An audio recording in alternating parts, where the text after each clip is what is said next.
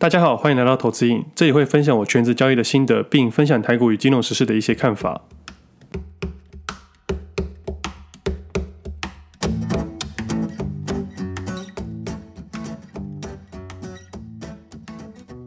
今天时间四月二十六号星期一，这是我第七十九集节目，我是魏德。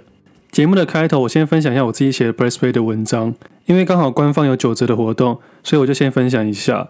其实我写到现在写了四个月了。一周会写两篇文章，一篇长文会分享整个交易逻辑跟操作，还有分享一些我觉得有趣的股票。一篇文章会有完整的图文以及回测。那我记得每一篇大概都是五千个字以上了。那另外一篇是短文文章，它是每周观察的一些个股，通常是市场比较热的股票就会放到这边，这边比较偏短线。我多数用来找寻未来有机会的产业。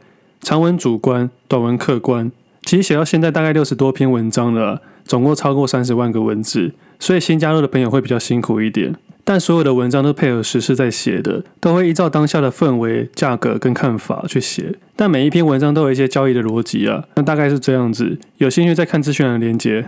那今天节目的开头，我先聊一下上周有趣的财经新闻，下半部再聊一下台股跟一些操作。上周二，苹果开了发表会，先说说我觉得比较特别的产品，就 AirTag，它就像一个钥匙圈追踪器一样，可以在自己 iPhone 上面看到追踪器所在的位置。感觉很适合一些忘东忘西的人，或者可以挂到自己小孩的身上。我自己看到啊，第一个想到是放我家小公主身上，因为它真的太常走丢了，所以我家的狗不止上面有它的项圈，项圈上面有我的电话。我之前还在想说要不要放 QR code 上去。那这是苹果出的 AirTag，我应该还是会买啦，我会把它挂它的身上。所以之后你看到一只柴犬，脖子上面很多东西，那应该就是我们家的小公主。反正增加一点重量，让它不要乱跑也好。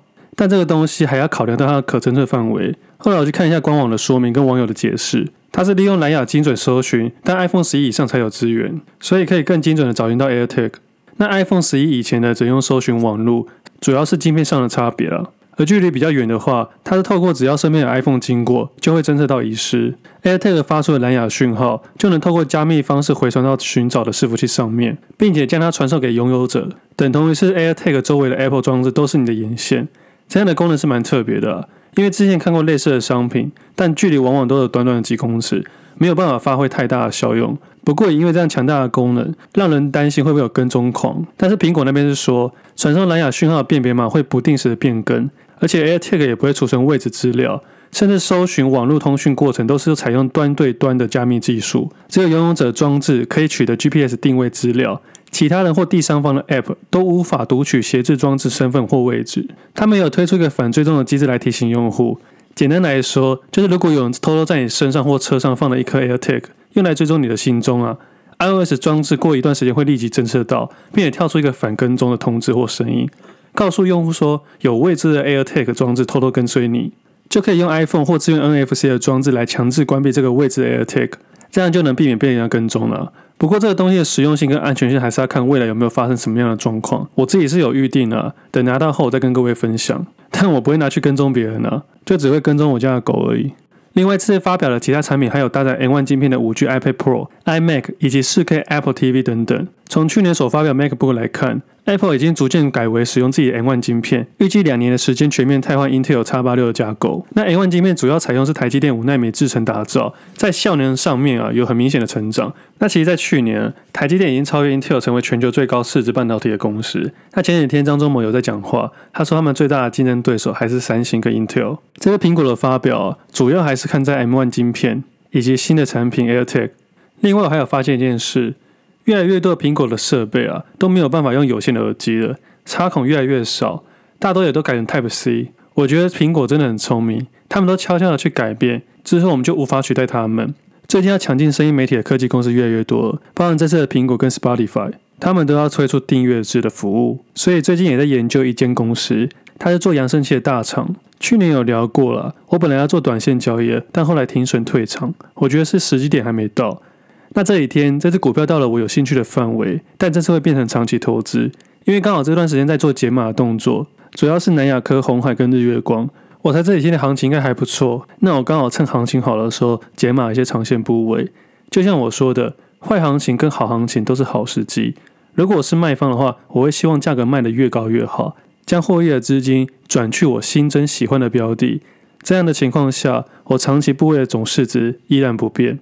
但值得注意的是，我同时卖掉长期部位，同时又做多短线交易，而且还是同一个标的，只是用的工具不太一样而已。那顺带一提啊，今天日月光的涨势不错，也相对去看到一些风车场的表现。不过因为最近市场行情比较火热啊，量能越放越大，自己的成交量也就越来越大了。其实做交易就是这样子，如果做的比较顺，自然会放大。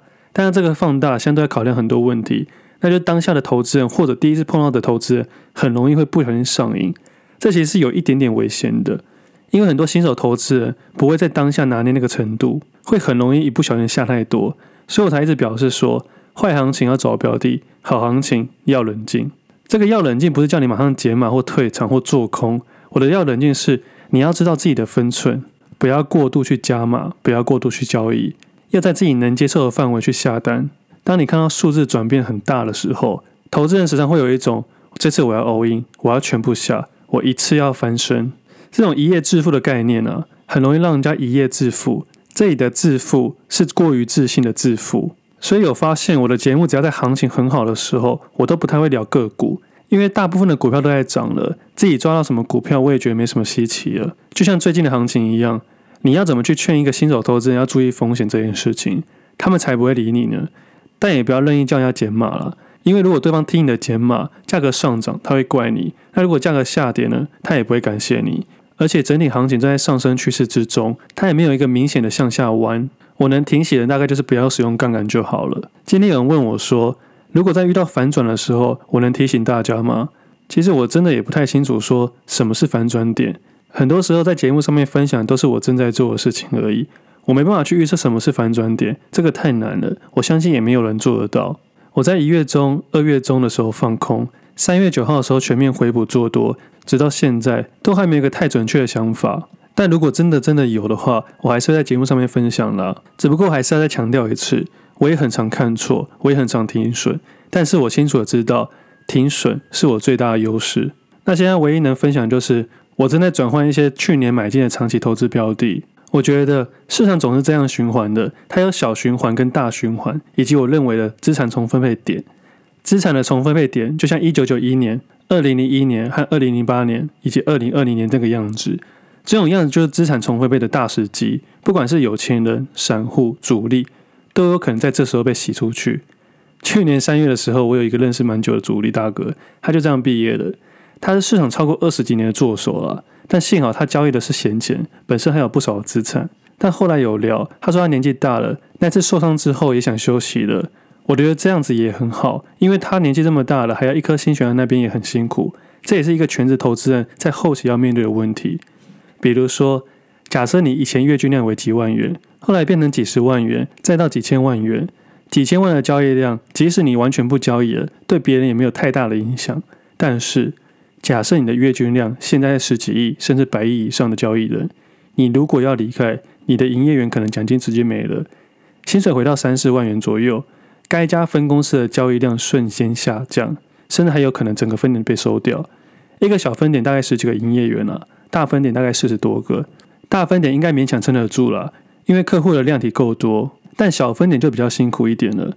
那原本的那些经理人或营业员就要被人家合并或支遣，不管是哪一个，其实都很辛苦了。假设我在原单位做了二十几年，被并到别人的分行，还要看别人一点色。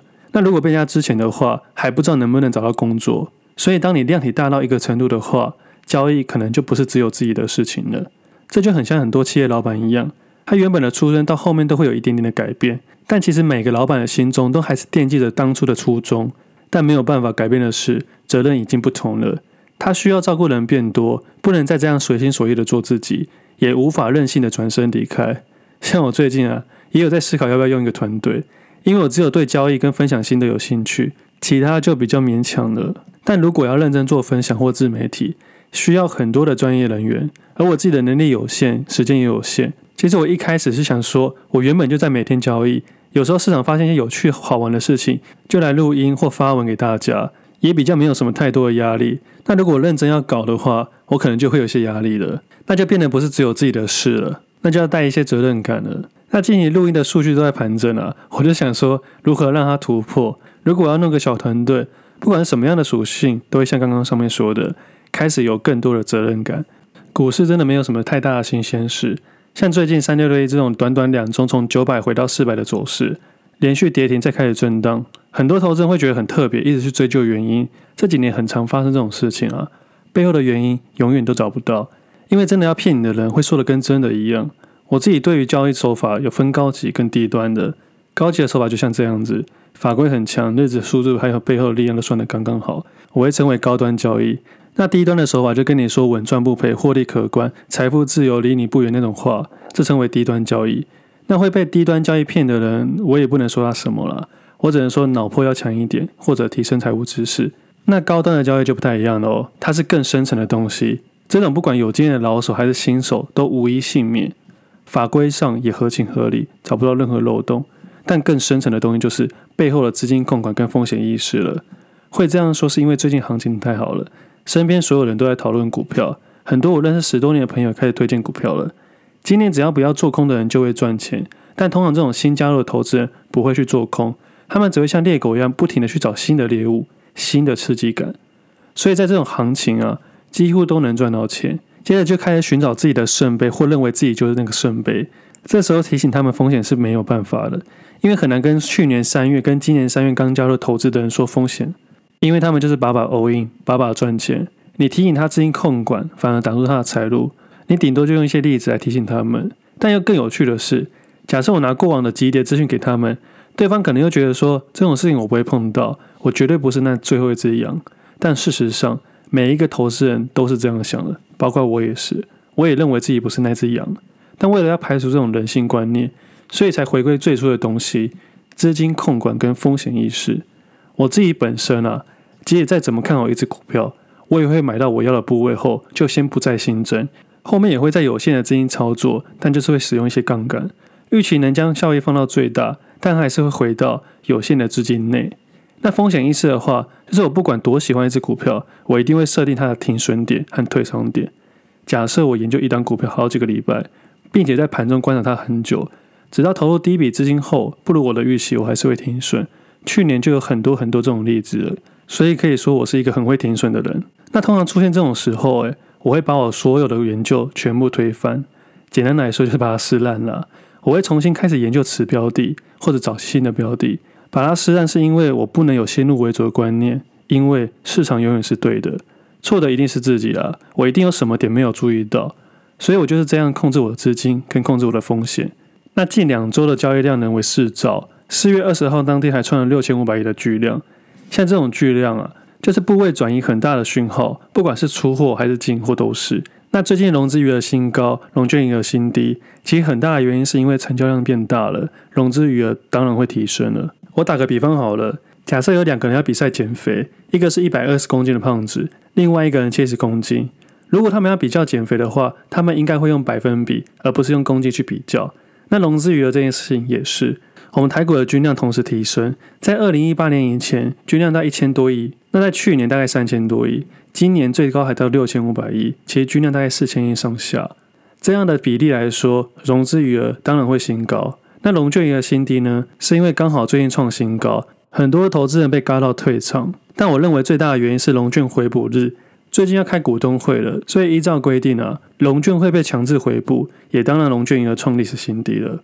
所以种种的原因造就此时此刻的市场。依照这行情来说，代表加权指数马上要崩跌吗？崩跌这个词新闻不会用在高点，高点的下跌他们称为回档，低点的下跌才叫崩跌。但通常崩跌就是创新低的好时机，也就是找好标的的时机。那创新高又带量是什么好时机？就是你资金转移的好时机。以我自己的做法啦，我把它解码到我喜欢的标的。那回到短线交易的部分啊。最近台股的观察，其实主要是因为上礼拜的震荡，让我特别注意到封测厂跟 PCB 族群。那封测厂上面主要是以金源电、日月光和力成为主要观察。那 PCB 族群上面呢，主要还是把资金放到强势的上面，像是台光电、联茂以及建鼎。但也开始注意到一些软板上面的，像台郡、六一五三和三零三七，以及稍微注意一下真底。但目前真底偏弱，可能稍微看一下而已。那今天观察到几只个股之中，还有三零三五跟三零三零。另外提一下三零三零的得率，我蹲了很久，它应该是今年蹲最久的股票吧？那今天也表态了，只不过还是要再次强调，因为最近的行情真的太强了，这样的抓法根本没什么特别的，大家都能抓到上涨的股票，所以我还是期待大跌的时候可以看清楚一点。只是上礼拜四月二十二号的巨量，让我特别注意到这两个族群。那最近的行情如果没有获利的，可能要静下心来思考一下自己的交易策略有没有出问题，再慢慢去修正。最后再分享一件事，前阵子跟别人聊天，聊到获利一百倍的概念，获利一百倍听起来是遥不可及及不可思议的。我后来思考一下，一百倍如果拆成三年五倍、两年五倍、两年四倍，这样七年就变成一百倍了。五乘五乘四，这样想的话就没这么远了。但排除跳亏损这件事情，只能说运气好而已。但今年一大堆新手股神，也不能完全说他们运气好。我觉得他们勇敢的进场，也是他们的本事。我相信现在还有一票人手上没有半张股票，但也不敢进场，甚至还没有开户。说到开户，我还是会分享之前赞助我们的公司，就是星光证券。他们的折扣算是市场最划算之一。前两周的交易量啊，市场有几家券商有宕机，在四月二十号报券的那一天，我原本的券商在一点过就宕机了。我打给营业员的时候，他比我还要紧张，因为他们内部系统坏掉了。在通电话的过程中，他很着急，我就说我知道了，就挂电话。我就立马打开星光证券去下单。这账户本来就是房贷账户，所以当天的自己没有太多的影响。但我相信营业员应该蛮辛苦的，因为通常在尾盘的话，很多投资人要当冲回补，不管是现买还是现卖都是。如果冲不掉，可能会有一大堆违约交割。那当天的走势又特别极端。那我原本就有开新户了，所以我有风险意识，就在当时立马的把部位转到新光去，所以也能淡定的慢慢处理，没有太大的影响。所以多开个券商也是另外一种风险意识。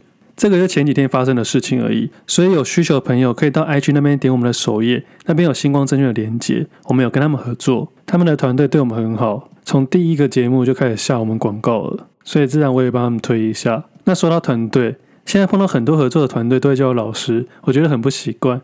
以后还是叫我魏的就好。我觉得在交易市场里面，我自己都还在学。在投资里面，只有市场才是老师，我们都还是学生。那我们今天节目先到这里，我们下次见，拜拜。